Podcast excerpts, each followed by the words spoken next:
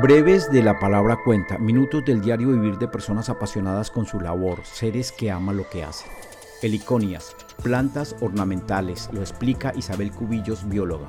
Ubicación, Jardín Botánico en Armenia, Quindío, Colombia. La Colección Nacional de Palmas de Colombia y otras variedades de plantas es el proyecto insignia del Jardín Botánico del Quindío. Agrupa ya ejemplares de 210 especies de palmas, de las 255 que ocurren en Colombia. Las especies están dentro de un género, los géneros están dentro de una familia, las familias están dentro de un orden. Las heliconias están en una familia que se llama Heliconiaceae, eso es facilita. El plátano, el banano, esos están en otra familia que se llama Musaceae. ¿Qué pasa con esas dos familias? Están dentro del mismo orden que son los ingiberales. Por eso es que las vemos tan parecidas, las hojas y ese tipo de crecimiento. Las heliconias son plantas muy ornamentales, ustedes saben que acá se utiliza mucho en arreglos florales, son muy lindos, son muy vistosos, duran bastante porque nos pueden durar casi un mes, pero lo que la gente no sabe es que lo que uno compra, que uno siempre va a pedir la flor de la heliconia, no es una flor.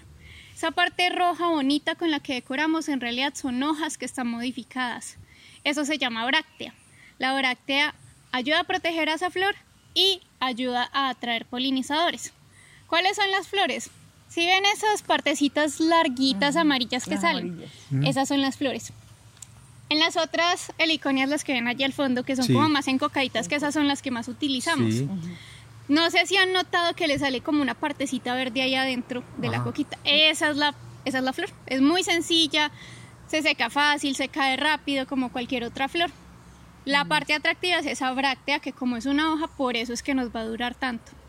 Y la otra cosa de las heliconias, ellas han tenido algo que se llama coevolución con el colibrí. Tienen una relación muy cercana porque el colibrí poliniza la heliconia y la heliconia es una fuente de alimento para el colibrí, esa florecita con el néctar.